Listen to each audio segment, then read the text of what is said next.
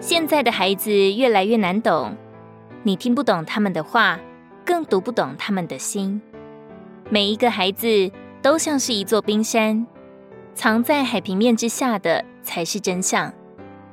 可是我们已然习惯了居高临下、远远俯视孩童的世界。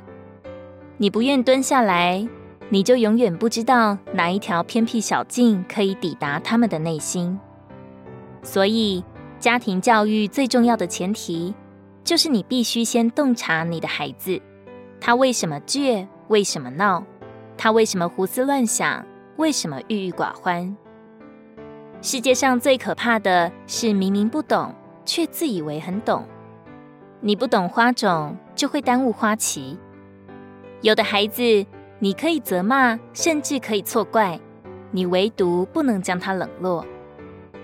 许多父母打死也不相信自己与孩子隔着楚河汉界，不懂得怎么相处，不懂得他们的需要。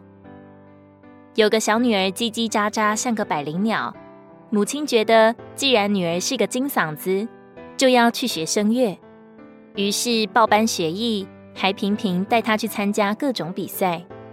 但女儿每次上台都紧张极了，比赛也屡战屡败，最终。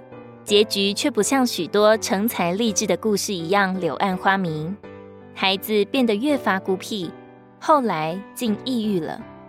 一颗种子的花期就这样被耽误了。